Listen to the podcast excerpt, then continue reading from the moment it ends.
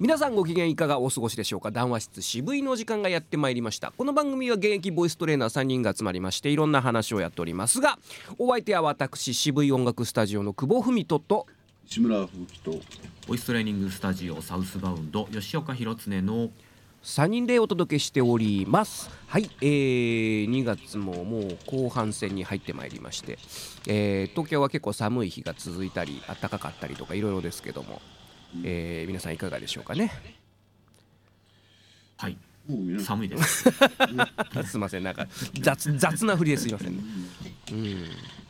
なんか寒かったですよ。この23日。なんかねうん。あのーこのうちの仕事場神保町のスタジオはえらい冷えるなと思って。で暖房が全く効かないんですよ。はいはいもうやっぱこう冷えがひどいからかなうんと思ったら、はいまああのエアコンのフィルターがガンガンに詰まってまして、なるほど。えー掃除したらすぐ暖かくなりました。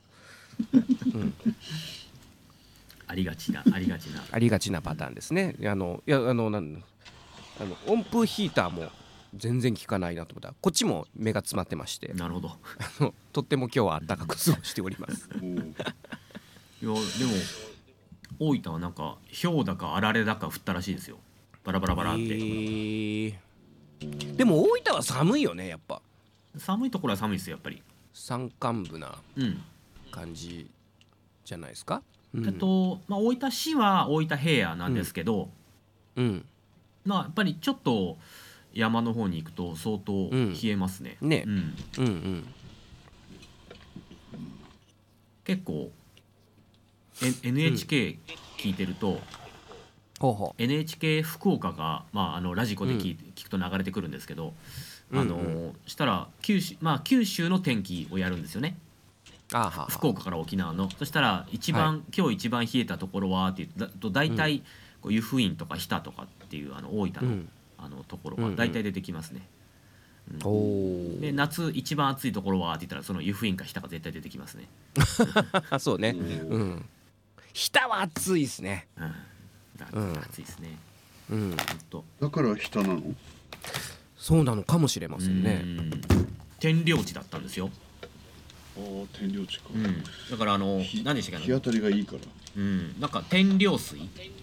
うん。あのあの東京ドームのあの看板にもなったんですけど、うん。日田の天領水結構有名なんですよ、うん。あと鹿児島の財宝でしたっけ？あ財宝。財宝よくなんかうちの近所で買ってる人がいるらしく、ん。段ボールがよく出てる。財宝はなんかちょっとあまりにも有名になりすぎちゃって、うんうん。もはやただの水 みたいなイメージ。通販で買うんでしょうねああいうのね。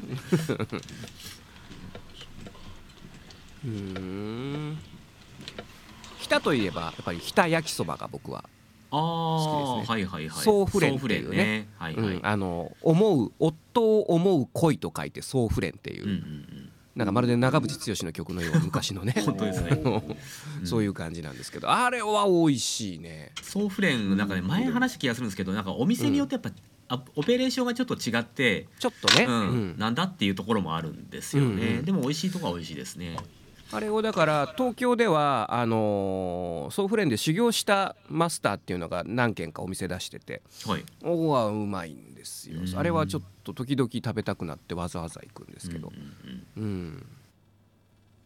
あれ独特ですよね。焼き付けてちょっと焦げ焦げさせて。そうそうそう、ん。カリカリするんですよね,、うん。ね。うん。あとやっぱ肉の切り方とねやっぱソースがちょっと違いますね。ああ確かに。うん。そう言われると。あのーうん。焼きそばもそうなんですけどうん。ちゃんぽんとかの中華麺。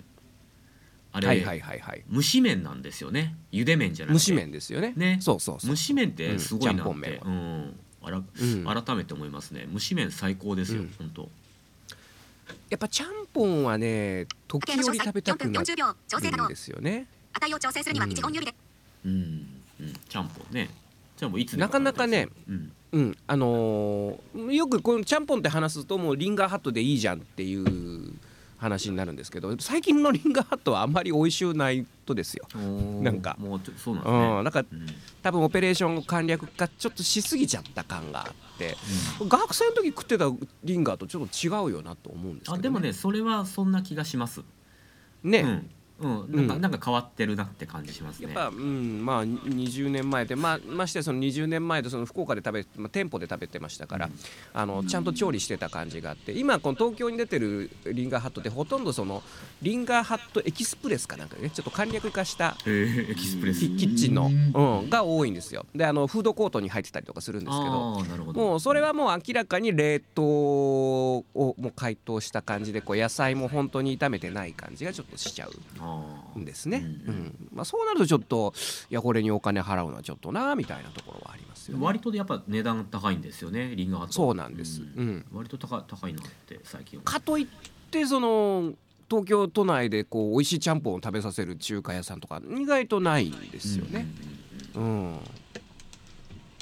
う作るしかないですね作るしかあ作るそうねこれね、まあ、スープは出来合いでいいと思うんですけど肉野菜あと、まあ、海鮮ちょっと炒めてね、あれでも本当簡単ですからね。あのーうん。本当野菜とか同じ全部細かくあの、うん。炒めて本当あれ塩コショウでいいじゃないですか、塩コショウで炒めて、コツはスープで煮るんですよね。そうそうそうそう。だから出来合いのスープでも、うん。そのエキスがねそうそう。混ぜればうん。十分美味しいんでね、うん。とそれあさってやろう 早速やろう、あのーうん。九州はねあのちゃんぽんスープ売ってますよ。あのいわゆるなんていうかあのか顆粒じゃなくて液体のちゃんぽんスープ、はいはいはい液体のやつね、うん。うんうんいやもうそれがあれば十分ですうん。よ、美味しい。十分。うん。あそれ作ろう。ちゃんぽんいいですよね。ほんと寒い時そう最高、ねちょっとたいや最近ねはい。外食がさどんどんどんどんねこの間も話しましたけど外食がどんどんどんどん上がっとるじゃないですか、はいはい。で最近あのうちの近所にあのいい定食屋を見つけまして、うん。あの普段はというかもともとは居酒屋さんなんですけど、まあ、多分居酒屋がなかなか立ち行かんのでしょうね。あの定食をメインに掲げてラランチはもちろん夜も定食が食べられるっていうね。うんもうほぼほぼ定食屋さんになっちゃったんですけどもそこが結構美味しくて。で、まあ、値段の割に、まあ、まあ基本ラインは800円なんですけど、あのー刺身の小鉢とかついてくるわけですよ。はいうん。小鉢がいっぱいついて、うん。あこれは800円安いなっていうところがありまして、で気になるメニューがねだし巻き定食っていうのがあるんですよ。だし巻き定食。だし巻き定食。だし巻き卵がメイン。うん。800円、うんうん、これちょっと気になるじゃないですか、うん。だし巻き卵をメインにして800円取ってうん。ってことはすごい美味しいだし巻きじゃないですかおそらく。そうですね。その下には白身タルタル定食800円って書いてあるわけですよ普通白身タルタル行きますよね。やっぱり。だからずっと気になりながらこう食べた時この間ある時ちょっとあ夜ちょっと腹減ってあ和食食べたいなと思って、あうん。それあそこがあるなって行ってみて。でやっぱり白身タルタルが食べたいわけですよ。食べたいけどいやでもここはちょっともう今日この機会やと思ってだし巻き定食頼んで。うん。ううん。んだし巻きがメインであとひじきかなんか小鉢でついて刺身が3切れ刺身が3切れの小鉢がついとんですよ。うん。でご飯味噌汁と、まあ、漬物があって。うん。でさすがに800円のねふわっふわのうん。もうお出汁がじわって出るだし巻きが出てきて美味しかったんですけどうん。やっぱあいつにメインはちょっとコクやね。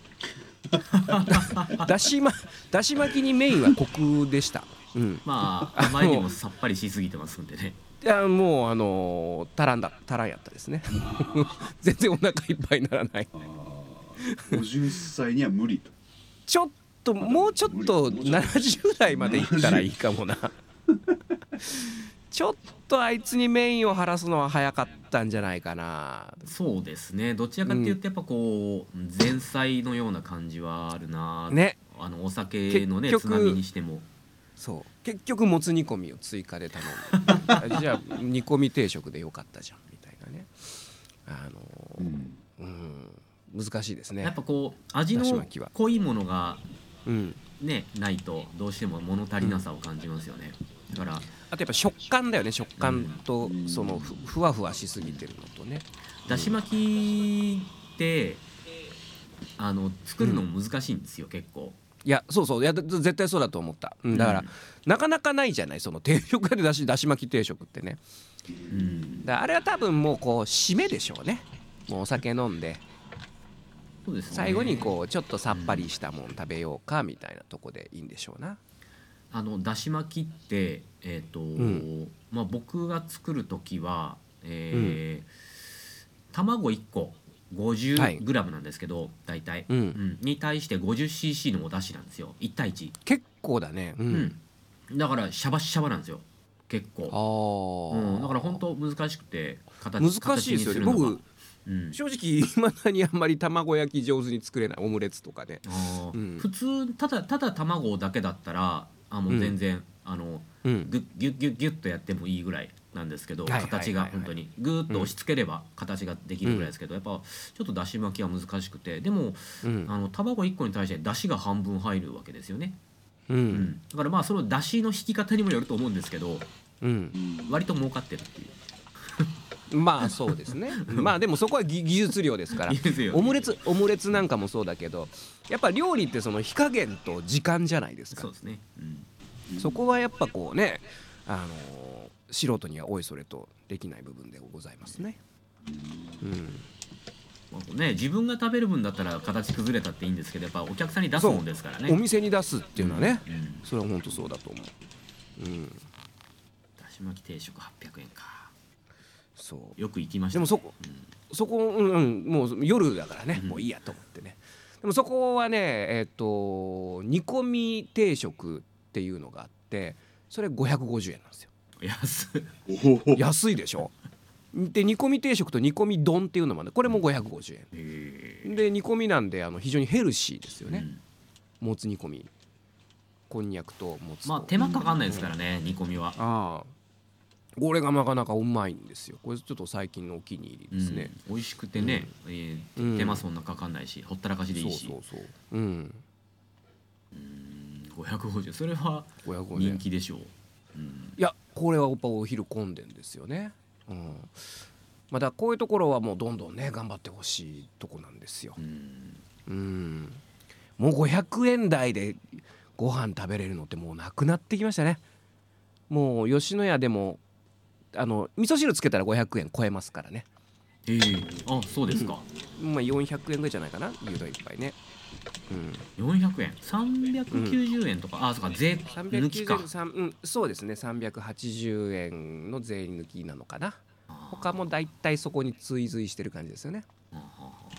うん。いやなんか200いくらとかっていう時代ありましたよね。すごい安い。290円とかね、うん。いやうんいったいった。大塚の時いる時めちゃくちゃいったな、うん、えまあでも結局それがよくなかった。デフレ脱却ですよ結局。ー、うん。ね。うん。うん、それがああれがやっぱ良くなかったんだろうなと。そのハンバーガーもね80円とかありましたけどもね、うん。うん、なんかもう本当安いもの安いものへと流れていそうそうっていそうそううですね100均なんかもまあ、うん使いますけどねやっぱね、なんだな何かの大いなるうんうん。意志が働いたんですだななんかそのあれは何なんでしょうね。こうもっと安くなんないかっていうよくそのね、うん。案件とかであるんですよね、うん。予算がないこれだけしかないんでそんなわけがないと。もうそんなわけがない。今回予算がないんでちょっとギャラなしで作ってもらえませんか。んなわけがないよ。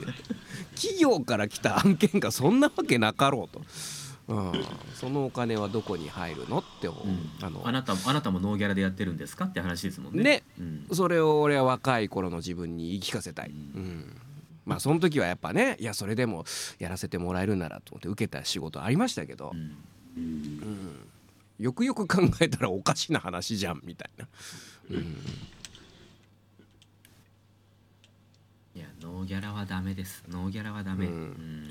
そう。まあノーギャラもそうだしそのまあ要するに安く上げようっていうそのメンタリティーですよね。う、ん。うん。うん、逆だと思うんだよな、うん。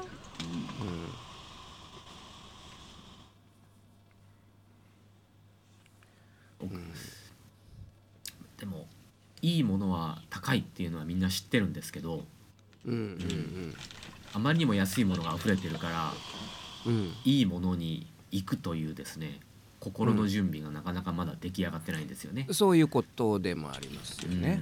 うん。うん。いや結局その家電とかでも安いものをやっぱり買い潰しながら、はいはいはいはいはいねやっぱどうどうしてもそうなってしまうんですよね。いやあのーすごいわかるんだけどなかなか難しいなっていうところがあってその昔ね僕のあの大学の後輩だっけなあのーすごくね身なりがきっちりしててねあのいいものをよく身につけてるんですよ。うんでその彼曰くあの僕は必ず1年に1足靴を買うんですと。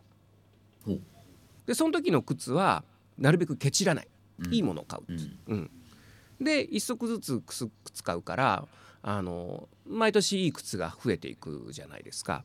そうするとこうバリエーションももちろんね出てくるし、うん。あのただそういう習慣ってなかなか難しいなと思うんですよね。あー。うん。なんかあの若い時20代とかは、うん。あのそのべらぼうにいいものではないですけどぱりうん。ちょっといいものは買ってました服とか。うん。ジャケットとかうん。か、うん。うん。そしたら今でも着れるんですよね。あまあジャケットとかね、ううん。んそうだね。だからコートとかね。なんか本当、うんうん。アウターはそうですうんね。うん。ちょっといい。例えばマフラーとかもね、ちょっといいうん。マフラーとかって2万円とかね。若い時はねなんかこうね2,000円ぐらいで済ませたいところをうん。2万円のちょっと2万円のマフラーとかねあの割と。と今もう2,000円で済ませてるな。だから今は逆にそうなっちゃってるんですよね、う本ん、当。この間あの久保さんが話したあのユニクロのジーンズですよね、はいはいはい、この値段でっていうやつですよ。この値段で物としては悪くいないんだよね。うん、だからジーンズはユニクロでなんかうん。買っちゃいますし、うん。そうですな。うん。そうですね最近時計の詳細17分6秒。最近そんなにいいもの買ってない気がするなって。最近家、はねあの家電とかはなんか嫁さんが買うのはちょっといいやつ買うんですよ嫁さんが。ああはあはあはあはあでもなんかあのーなんなんて言いますかね。やっぱ物がいいので満足感高いですし、うん。そうですね。ん持ち持ちもいいし。僕はあのついにあの塗装ブースをプロ仕様に変更しまして。塗装塗装ブース。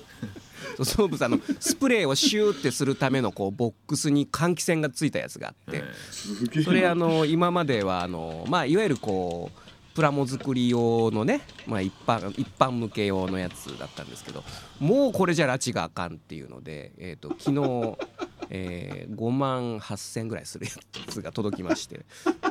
えー。ものすごい吸いますよ。ものすごい換気空気がいい。どえどんなブースなんですか？いえー、と50センチ四方のこう鉄の箱です。えっと鉄の箱です。え50えでそこに入るんですか？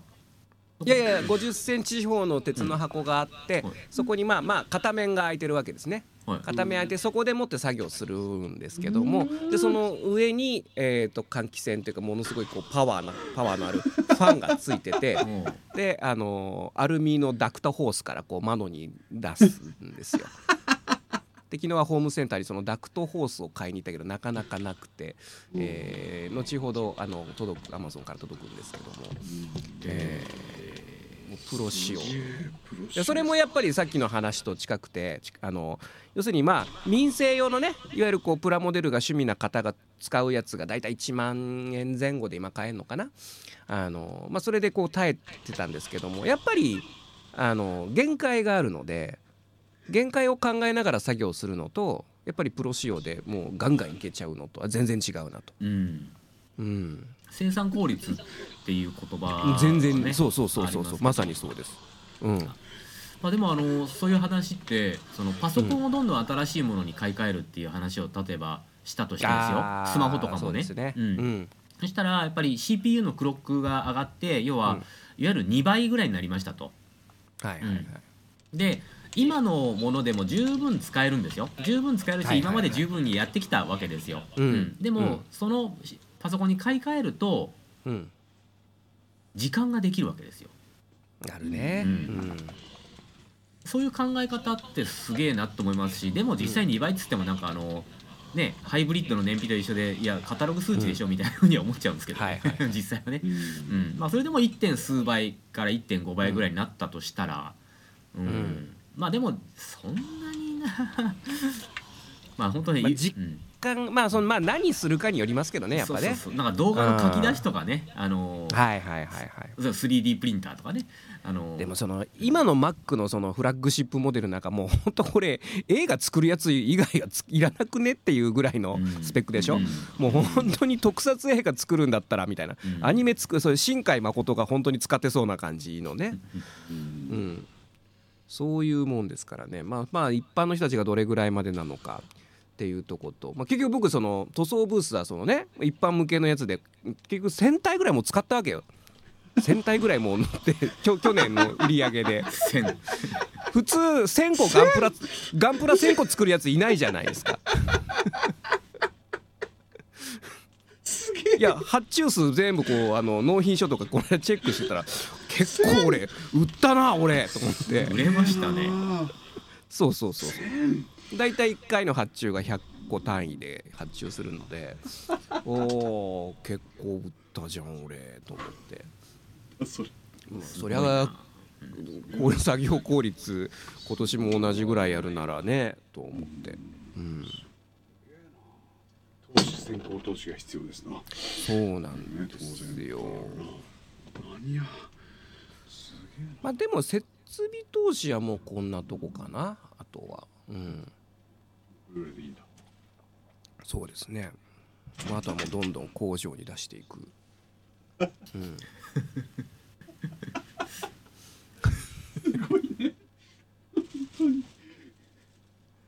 今年の目標はどのぐらい、はい。どのぐらいにあるんですか？今年はだから僕あの所得倍増計画とずっとまあ申し上げてますけども、まあ、売り上げはとりあえず倍にしたいんですけどまだ、ま、全然、えっとこの間初めて今年の販売をやったんですけどまあすでにこう倍の売り上げにはなったんですね。おーだからまあこれをいかにキープしていくかとあとは今年はあの本当にあのキャラクターものをちょっと手掛けていくんですね。いわゆるこうメジャーデビューなんですよ。すごいす。ごいっすね。はい。えデビュー。ー、と来週の月曜日かな。あの僕の「マジンガー Z」がいよいよ発表になりますので。これはちょっとネットバズるかもしれないと思ってるんですけど期待してるんですけど。そうそうそうそう。なそれはもうじゃあ発表ということはもうもうもう基本的にも完成しているという状態なんですね。完成して、うん。あのまだ一応サンプルも出来上がってるんですけどまだ一応あのここは情報解禁があるのでっていうので、えーまあ、それがあの西武渋谷店で渋谷の西武デパートであの販売されるんですけど、えー、1体おいくらになるんですか、今回8800円あー税込み、うんでで、まあ、ちょっといやらしい話あのこれもう速乾します速乾させ,、まさせるんです。もう戦略的に。速乾 させてその後また別のところこれ中野ブロードウェイのお店で、うん。えーまた販売するっていう販売計画がもうちゃんと決まっててですね。それは何何体限定とかやっぱななりますかやっぱり？ありますあります、うん、あただその、あのー販売数は言わないんですね。はあはあなるほどなるほど。ちょっとやらしいですけどね。販売数言わないで速乾するとうわすごいってなるじゃないですか、うん。うん。でもそんなに多くないんですよ最初はうんでそうやってこう、まあ、話題をこうまいてって、えー来年あこれ今年の9月かな？9月にそのマジンガーセットのあマジンガー Z のボックスセットっていうのを販売するんですよ。ほうボックス。わかんねえな。あの敵の敵のロボットとこうあの全部セットにしたやつ。これ一応今これあの一応オフレコなんですけどねこれね。あの本当はまだ言っちゃいけないんですけどあのボックスセットで1万8000円で売ろうかなという。限定50セットとかで。すげえ。で多分限定50セットだったら速乾なんですよこれ。えーっていうとこで、えー、とでまあ、年末にそのマジンガー Z の次のこの,、ね、あのヒーローがグレートマジンガーっていうのがいるんですけど、うん。まあ、そこまでそこまでリリースしていこうっていうところで一応話は決まってまして、レールがレールができるレールが。もうだからその打ち合わせであ今年もう終わったなと思って。そうかもう決まったんだ、まあ、そうそうそうそう。すげえまあ多分それそのラインだけで結構な金うん額稼げると思うんですね。うん時間とがもうそれで埋まるわけだ。いやもうだからとりあえずマジンガー Z 単体で一応売上見込み100万立ててるので。ね まあまあ単純に売上だけで言うとね。まあその原価とかそのねうん。あの経費はものすごくかかってますけど。うん。だそうなるとそういうもろもろ考えるとまあまあいけるんじゃないかなと。うんそれとまた、まあ、他のもちろんそのマジンガー Z だけでそれなので他のキャラクターだったりとかあと自分のオリジナルキャラクターも、えー展開していくので、まあ、そう考えると、あのー不可能な話じゃないなというところで進めております。これあのーこの光トイズの軌跡をですねこう、はい。紐解いてみますと、はい。最初何きっかけだったんですかね？バズこれねバズったのは。バズったのはねいや結構あの込みで僕割としっかりこう計画立ててやったんですけど、まあいろいろやってたんですけどバズったのがそのソフビっていう素材に切り替えた時ですかね。うん。そこで一気にやっぱ広まりましたね。うん、でまあちょうどその去年がねソフビブームのもう多分ピークだったと思うんですよ。ちょっともうだんだん下がってきつつあるかなっていうところがあって、まあ、そこにうまく乗っかれたのとあとやっぱ発信力のあるお店で取り扱ってもらえたのがでかかったのかな。うん。うん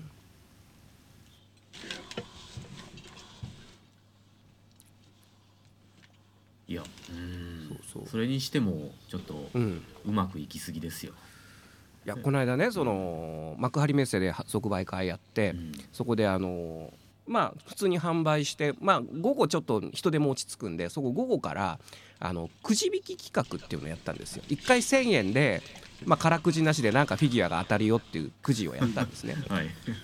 これ行列ができましてですねダーッと。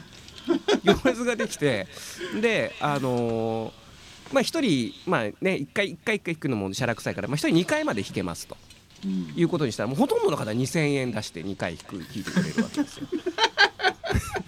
でこの時にあのお手伝いで入ってもらったのがあの僕の先輩のミュージミュージシャンの金信哲也先輩が、お手伝い来てくれてで目の前で2,000円が飛んでいく様を 見ていろいろ人生考えたっつって。考えるな。ポンポンポンポン2000円出していくわけですよね。いやはいはい。もうそれだけでだいぶ売り上げ稼げましたね。要はねあのバスバスに乗ってねあの、はい運賃を入れていくがごとく2000そう円をそうそうそう。んどどんどんどん置いていくわけですよね。あの最後尾こちらです出ましたからね。あの札が。いやすごいな、いやあれはちょっと気持ちよかったですね。気持ちよかった、うん海外ではですねあのこのガチャ行為が禁止されております。ギャンブルになりますんでね。そうですね、そう。すごいな。面白いないやーなんかいろいろいろ考えますよねそう。だからそういうこうイベント会場だとやっぱねもう貨幣価値がみんなおかしくなってんですよ。ううん。んもう2000円は多分みんな200円うん。感覚とししてはね、ううん。んいいな。うん、いいやすごい。いやすごいやまあでもねこのままだまだその僕なんかまだ本当全然序の口でもっと儲かる人とかねあるいはそのよくコミケなんかそうですけどもコミケとかの売り上げ、まあ、売れてるところはねえぐいらしいですよ。おーうん、これあの結構有名な話で、あのエヴァンゲリオン作ったガイナックスっていう会社があって、うん。まあ、そこの創設者の岡田敏夫さんっていう人がいらっしゃるんですけどでこの方がやっぱそのねコミケで自分の同人誌を販売してる、まあ、当然あのそういう人ですから、まあ、大人気、えーなんていうんですかね大人気ディーラーっていうんですかね大人気なその、えーブースなんですよ。うんでその時はとにかくあのもう、まあ、1冊1,000円の本をね同人誌を売るわけですけど、まあ、1,000円でやっぱおもうさっき言ったもののもう比じゃないぐらいぐわーってお客さん来るわけですよ。うんでうんもうお金こう数えてしまってる暇がないだからもう段ボールの中に1,000冊バンバンバンバンバンバンこう入れていくんですって。ほそしたら段ボール1箱が1,000円札でもうみっちり埋まっちゃってでそれでも入んないから足で段ボールの上からこう1,000円札を踏みつけて さらに入れるようにしてもうあのだから紙くずみたいに扱うんだって。だからもうその箱からちょっともう思い出ってああもうつってこうくしゃくしゃってこう握ってバーンって入れて。それぐらいすごいんだって。もうだからもう1,000円お金に見えないらしいそうなってくるとそんな風になってみたいなと思いますね。その体験もするべきだよね。そこまではそれでもそれはなかなかね個人ではもう大成功の部類でしょうね。さすがオタキングですね。オタキング。すごい伝説です。あのオンラインサロンとかもやってるんですよね、岡田さんって。そう。だから僕大嫌いなんですけど、オンラインサロンってすごいですよねなんか、うん。あのーあの人が書いた本とか僕一時期すごい読んでて面白いなと思ってたんですけどあの人間的にはものすごいクズだなそうですね。うん。なんかあの、うん。漫画のね「青い炎」ではだいぶオブラートに包んで書かれてますけど、結構えぐい人ですよね。かなりあのもう業界からはソース感されてるんだよね。でその、まあ、今やってるその YouTube の動画なんかでも今だったらちょうど「新仮面ライダー」かなの話を延々したりとかね。その前は「新ウルトラマン」とか別に庵野監督の作品を全部こう批評していくんだけど。であ庵野はああいうやこういう人間だからこうなんだって、まあ、要するに知り合いだからこうなあの、ん。語っていくんですけども、でもあのほとんどの庵野さんはもう昔何十年前に会ったきりもう会ってませんっていうコメント出したんだよね。それぐらい嫌われてる。人のふんどしでまさに。すそうそう。ままさにそうそうそう。ごいますよね、うん。でもねそういう方ね。うん。うん。まあ音楽の世界でもいるじゃないですか。誰々とあの友達でとかね、うん。デビューしたあいつらがってね、うん。一番いやらしいパターン、ね、いやなんかねあのまあ、私の身近にもいるんですけどあのはいはいはい。ちょっと誰とは言わないんですけどね。ちょっとこう、ううんんなんか話聞いてて「うんうんおうんおうん」っていう感じになった あの話で ままさに人のふんどしでなんかあのうん。居酒屋のねなんかこううん。で隣に座ってた中、うん。おじさん2人がなんかねその、うん。なんか自衛隊批判みたいなことをしてたんおですって、おほうほうほうほう。んうん。うん、自衛隊批判みたいなことをしててその人はあの、ん。自衛隊の息子なんですよね。うおお息子なんですよ。うん。うん。うん、であの「私自衛官の息子ですけど何か?」みたいな感じで言うと「黙ってさ」みたいな話をするんですよ。うんうん。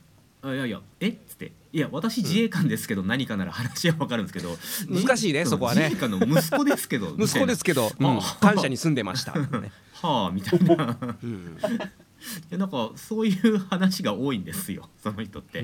なんか「あああ」みたいな「ああうん」みたいな。なんかそれは別に恐れをなしたわけじゃなくて対対応に困っただけだ。かもねかもしれないですね。いやなんか本当 なんか本当いや自分の力じゃないんですよ全て。うん。あのお話のこういろんな話が出てくるんですけど全部自分の力じゃないっていう、ああうん。まあ往々にしてそういう人はそうだよね。うん、うん。ちょっとなんかススコーンってなりますよねそういう話言うと、うんうん。うんもういかにもなんかこうどやって喋るからなんかなおさらちょっとこう。あのーなんだろうな。まあ音楽の世界だとあのデビューした誰々と実は友達でとかっていう話いっぱいあるんですよね。うん。ででも君は違うよねみたいな。そうそうそう。言いました言いました。あのここでもなんかあのデビューした誰々とあの友達で私もちょっとそっち頑張ってみたいと思ってみたいな、うん、でも違うんだよそれは、ね。どんなに仲良くっても違うんだよっていう。あのもうそれは僕もね、まあ、吹雪さんも多分経験されてますから だから自分もこう乗っかってとかってことがありえない世界ですからね。うん。ないね。す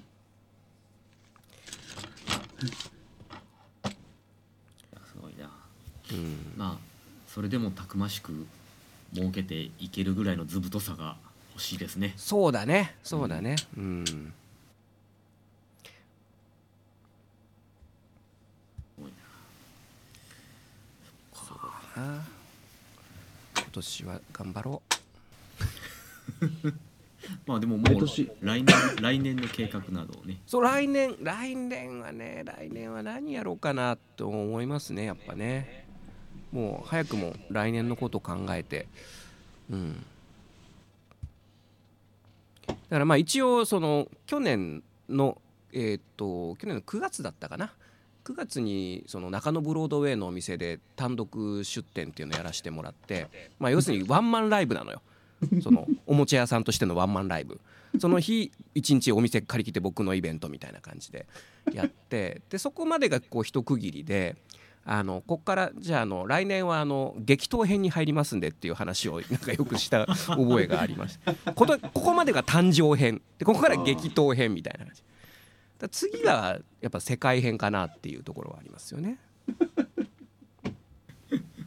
すごいな。どうなんだろうね あのもううちの家族とか何も言うのやめましたよね。うちの母親とかね、まあ、断るたんびにですよ、まあ、あの別にこのおもちゃの件じゃなしに音楽の件ね。このうん。神保町を借りるとかいう時も「あんた大丈夫なんね」っていうのも口癖のようにずっと言ってましたけどさすがにこの1年もう言わなくなったね。もうもう言っても無駄やなって分かったんでしょうね。結果も出ちゃいましたしねまあだ結果はねでもまだまだまだですよ。まだまだ。うんあのーなんて言うんだろう。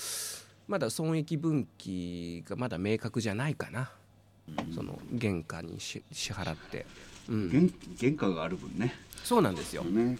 ここがやっぱそのボイトレと明らかに違うところですね。ううん。ん明らかに違う。だから儲かってるその売り上げとしてはそうだかもしれないけど、順利としては、うん。うん、なかなか厳しいぞと。でも純利どのぐらいの設定ですか？2割ぐらいですか？だ僕はねかなり低くしてるんですよね。うん。順あのなぜかというと外注を一切してないので、うんうん。あの他のいわゆる作家さんその造形作家さんってやっぱ作るだけ作ってあと工場に回して塗装も人に任せたりとかあるいはその作る段階からもう人に任せちゃう人もいるんですね。うんそのデザデザインから造形から外注しちゃう人もいるので。すごいな。そうなってくるとまあ要するにもう作家なの？そうプロデューサーなんですよ。あー。要はプロデュースって形で。だからそうなるとやっぱ本当に薄利多売になっちゃうんで、うん。僕は全部それを一人でやってるので。まあ利益率は高い。けど、まあ、結局その分の労働力は計算に入れてないだけなので。っていう形かな。なるほどうん、だからまあ逆に言うとその分だけ単価を下げれるんで僕ちょっと下げてるんです。他の人より。まあそこでこうお客さんをね集めようかなと。そうね。あとあ今年はねその福岡の民話のキャラクターをちょっと商品化するんですよ。もうこれできてて。4月ぐらいに発売するんですけど福岡の、えー、と宮若町っていうところにね、うん。あのーなんか民話に出てくる猫がいるんですけどもほうこれを商品化送付日にして、えーちゃんと公式の、あのまあ、許可もいただいてもうあとは発売に向けて今準備中なんですけど、まあ、こういう動きもできるかなと。こういう動きも誰にプレゼンしてるんですか？で今回これが面白いのがそのまあその福岡の宮若ってあの、えーとね、宮若町ってねあの分かりやすく言うとですね犬鳴トンネルのある町なんですよ。かの有名な犬鳴峠。のある町で、まあ、ここに伝わる、まあ、そのホラーは関係ないんですけど、猫のキャラクターがいてで、まあ、この企画とこの猫のデザインをやったのが実は赤坂グラフィティのあの音響さんなんですよ。え 音響のね石井ちゃんっていう女性うん。PA さんがいて、覚えてます、うんそう彼女がそれやっていやこういうの考えてるからじゃあそれちょっとやろうよ。っつんで今ちょっとコラボレーションして、えー だこの間のその即売会もスタッフで入ってもらって。PR したんですけどもあの第二の人生をねもう模索してるというですね。そうだろうね。うん。素敵じゃないかそういうことですよ。それをこう横で見てた金信さんもね。うん。考えちゃうね。ね考えちゃうよそりゃな。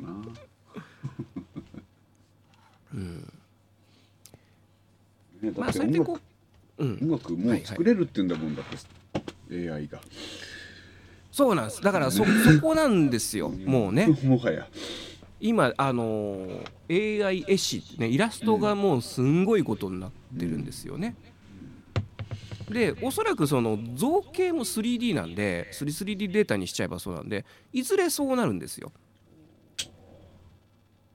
なのでこれはじゃあだだから僕もう全部粘土で作るようにしてるんですけどだこれって要はギあの音楽で言うともうずっとギター弾いて歌ってるのと一緒なんで。結局そこの人が実は強いんですよっていうのは思いますよね。共うん。共通して。なるほど。うん。絶対ギターと歌を分離させないミックスを作る。そうそうそうそうそう。うん。そうそう。ううん。ん。なんという涙ぐましい。いやいやいやいや。これだから、うん、まあ音楽やってたからその発想に持っていけたと思うんですよね。うん、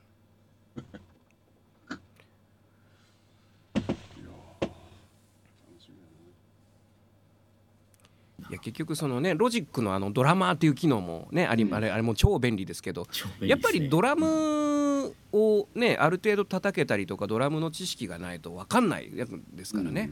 ああまあ確かに、うん、そうですね。それはそうですね。このベースラインにこのキックは合ってないじゃんっていうのが分からないままうん。なんとなくいいよねで使っちゃう人多分いっぱいいると思うんですよね。うんうん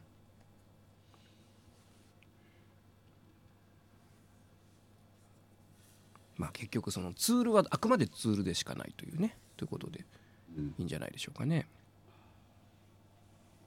そうですね。確かにそういう、いや僕もその、まあ、ガレージバンドにも搭載されてますよね。だからロジックああそうねドラマーね。そう。うん。だからロジックとかでドラマーいじっててうわ面白いなと思って、うん。あのすげえなと思いました。確かにこういうなんかあの誰でも簡単にプロっぽくみたいなのって、なんかな結構往々にしてあるじゃないですか、うんうんでも今本当に久保さんが言った通りそのこれ分かってないと、ううん。ん分かって分かってないとなんかこう、うん。本当に聞く人が聞いたら「いやこれおかしくない?」みたいなのってやっぱり起こりうるから、あんまりそういうインスタント的なものってのはそうなんだよ便利ね。便利そうでなんかつ便利じゃないというか使えないというか。そうそうそうそうそう。ん。だ今、えー、と知り合いのなんかやっぱイラスト描いてる子がいてあの、まあ、見たんだけどあのそのなんていうかなパソコンのやっぱアプリで描いてるからすごい綺麗なのね。うん。綺麗にできてるんだけどでもやっぱ人体のさなんか肩の位置とかやっぱおかしいわけですよ。うん。そこを勉強しようよって思うんだけどうん。でもなんとなくパッと見綺麗に見えるからあんま気にならないのかなとかね。うん。まあでもだんだんとこういうク,、うん。クリエイティブなあ の分野ももう人,、うん。人がいらなくなって くる可能性があると。そうそう。それはなんかこの間なんかあの落合陽一さんの動画見てたんだけどやっぱあのそのクリエイターっていうものがどんどんどんどんあの苦しくなってくるっていう話はしてましたうね。ん。うん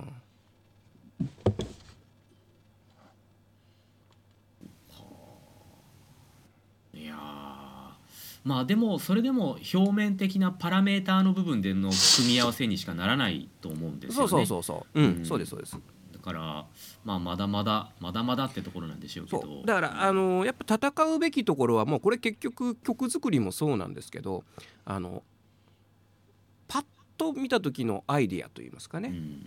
うわこれすごいっていうまあ発想を紡ぎ出すところでしかもう多分もうこれから先勝負する場所はなくなっていくんですよね。うん。クオクオリティの勝負は多分もういいやと、うん、よくぞこんなこと思いついたなっていう、まあそれもちゃんとこう勉強した上でのね突飛なものじゃじゃなくて、うん、ものが必要になっていくんだろうなと思いますよね。難しいですね。まあよくニュースになりますけど、囲碁とか将棋でねあの、うん。チェスとかでもなんかこう AI に負けるわけじゃないですか世界王者が、だからそういった本当にそういうものっていうのはコンピューターにやっぱかなわなくなっていくでしょうから、ううんん、コンピュ彼らのあさっての発想をね いかなきゃいけなくなるそいう。うですね。まああとはもうその好きで好きでしょうがないのレベルをうん。どんだけ引き上げるかですようね。んあのそれこそそのね「エヴァンゲリオン」とかその「シン・ウルトラマン」の庵野監督なんですけどあの学生の時に作ったウルトラマンの短編があってうん自分たちで作ってる自主自主制作のウルトラマンがあってそれ今アマゾンプライムに入ってんですよ。でもうその学生が作ったにしてはとんでもないクオリティで、でしかもその「シン・ウルトラマン」と共通するシーンっていうのがいっぱいあるわけですね。うんで要するにあの人はずっと同じことやってるわけですよ。同じことをやってそれをものすごい予算が降りてきて、まあ、そのそれそれに CG の技技術とかねいろんな技術が追随してきて今の作品があるんだけどそれ見た時になんかね熱いものを感じますよねやっぱねあやっぱりクリエイティブってそうだよね好きで好きでしょうがないからやってきたことが結実してああの人は多分ね本当に日本のクリエイターとして一番幸せな人だと思う。うん、やっぱ間違ってなかったんだっていうね。ねうんまあそういう人生を歩んでいきたいもんですな。まあでも本当それが当たるか 当たるか当たらないかわからないなんていうのはもううん、どうでもいいわけですよね、そこはね、うん、そうそうそうそう。当たるためにやってるわけじゃないですからねだから実利求めちゃうとダメなんですよね、うそこっん、て、そうね。うん、そうそうそ実利実利求めちゃうと薄っぺらくなっちゃうんですよ、う。薄っぺらくなっちゃうね。ううんん。なんだ金のためにやってんのかってやっぱなるんですよね。はいはいはいはいはい。はい。そこですよ。竹中半兵衛も諸葛孔明もそうでしたよ、うん。ただただ勉強してたっていうですね、ん。世の中と関わり合いになりたくないからただ引きこもって勉強してましたっていう。うん。それがあのね世の中の役に立ったっていうのは別に彼らねね世の中の役に立とうと思って勉強してたわけじゃないですからね。だまあちょっとその辺まあちょっと仕事の方に振り返って考えるとなんか若い子はもっと好きで好きでしょうがないでいきゃいいよねって思いますよね。うんむしろだから40代50代の人が好きで好きでしょうがなくやってるじゃないですか。やっぱ若い頃はその有名な、まあ、自己承認欲求もあるんでしょうけども、うん、もっと好きだけでやりゃいいじゃんっていうのはありますね。でで好きだから勉強するとかなんかその要するに勉強しないとこ見るとあそこまで好きじゃないのかなってやっぱ思っちゃうわけですよ。うん。確かに。うん、やっぱでもそのいいじゃんうん。はすなんかこうそのなんていうか二の二の次じゃないですけどもうなんか何かあるとでそれうん。儲かんの、とかでそれお金になんの？ってやっぱなっちゃうじゃないですか。うん、まあうんなっちゃうし、ね。そのうん。まあ、お金って考えるとちょっとえぐいんだけど例えばうん。それが YouTube でアップした時に、うん。あのー数が増えないとかね視聴回数増えないとか、ってなってくるとまあそれもお金と一緒ですよねその対価ですよね、うん。それが少ないとやっぱりへこんでやもうやめちゃったりとかう、ん。うん。しんどいなって思っちゃったりとか、でもそうじゃないしあとやっぱり圧倒的に音楽の知識だったり知ってる音楽が少なかったりとかするとあそこまで好きじゃないのかなってやっぱ思っちゃうんです僕なんかね。ううんんうん、でその後例えばこうレコーディング環境今ねそんな安いパソコンあんだったら、ね、マイクとあれインターフェースインターフェース買えばできるわけだし、まあそれぐらいやったらいいじゃんって言うんだけどうんなかなか時間がなくてとかって言われるとあじゃあそこまで好きじゃないんだなって思わざるを得ない。うんそこはもっと好きを突き通せばいいのになって思うんですけど。う、ん。うん、ねですよね。ね。でそうなると肩の抜けた40代50代の方が好きだけでやってるぞと思うよね。うん。割とアクティブですよね、ううん。ん。フットワークも軽いし、まああんまりこの世代間格差の話にしたくないですけど。まあそうまあ分かりやすいところで言うとそういうことはありうるわな。そう考えると自分とか、まあ、吹雪さんも、まあ、僕から見ててもそうなんだけど、好きだけでつけ なん何のストレスもなくやってたよなと思うんですよ。よくその生活を手に入れたなって感じね。そうそうそうそうそう。バカみたいに録音してたじゃないですか。バカだよね。本当に。ただそこそこになんかいや時間がなくてとかあの、なかなかね時間が取れなくてとかっていう言い訳は言い訳することも考えなかったよなと。言うわけないもんね本当にね、うことは時間がないっていうのは大したことねダメだよね、っていうことはいろいろ考えますな。っていうのをまあ我々は伝えていく仕事なんだなということを時々思うですね。うん、まあでも本当こう体験レッスンとかに来てくれた人にこう、ね、今必ず聞きますけど昔から必ず聞いてたんですよ。今ね、うん。あの本屋さんとか行くと本とか売ってるでしょっつって。で今、しかも YouTube とかあるからボイストレーニングのこととかいろいろあるじゃないですか。そういうのをうん。見て自分でいろいろなんかやってみたことありますって言うとあの8割方ないって言うんですよ。ああうん、まあでも YouTube の動画を見る見てっていう人は少しずつ今増えてきましたけど基本的にやっぱ自分で調べてみてそこまでではないみたいな、うん そのそこまでではないっていうのがねもうあのーいろいろね釈然としない部分が。うん、いやこれやっぱり聞いた方が早いと思ってみたいな。いやまあそれは来てくれたらありがたいんですけどっていうところなんですけど、うん。でもだだから逆逆にそういう人たちはやっぱり入会率も良くないですやっぱりね。まあそうだよね、うん。だからいろいろやってみたけど結局分かんなかった。ちょっとうん本当にこれ聞いてみねえと分かんねえなっていうところがまあ一番あの確かな部分ではあるのかなという。いやまあまあでもねいろんな方がいていいと思いますしいろんな楽しみ方があっていいと思うしうん。別にライトな楽しみ方が悪いわけではないですからね。ね。うん。うん、それはそれでと生活の潤いになるのであればそんな ありがたいことはないですから。うん。お役に立てて光栄ねで、す、そうそうそうそうそうそう、こんなもんで役に立っててあのよく言われるじゃないですか「いやギターで生演奏で歌えるなんて、はい、こんな嬉しいです」とか。あ 「そんなんもうなんな。んぼでもやりますが」みたいな。こちらはもう料金に含まれておりますのでみたいな。増やしていきましょうそういうのを。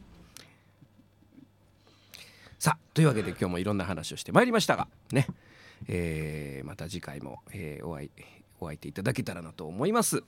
さあ、えー今日はじゃあこの辺でお開きとしましょうかね。お相手は渋い音楽スタジオの久保文人と。志村吹雪と。ボイストレーニングスタジオサウスバウンド吉岡弘恒の。3人でお届けしました。また次回お会いしましょう。さようなら。さよなら。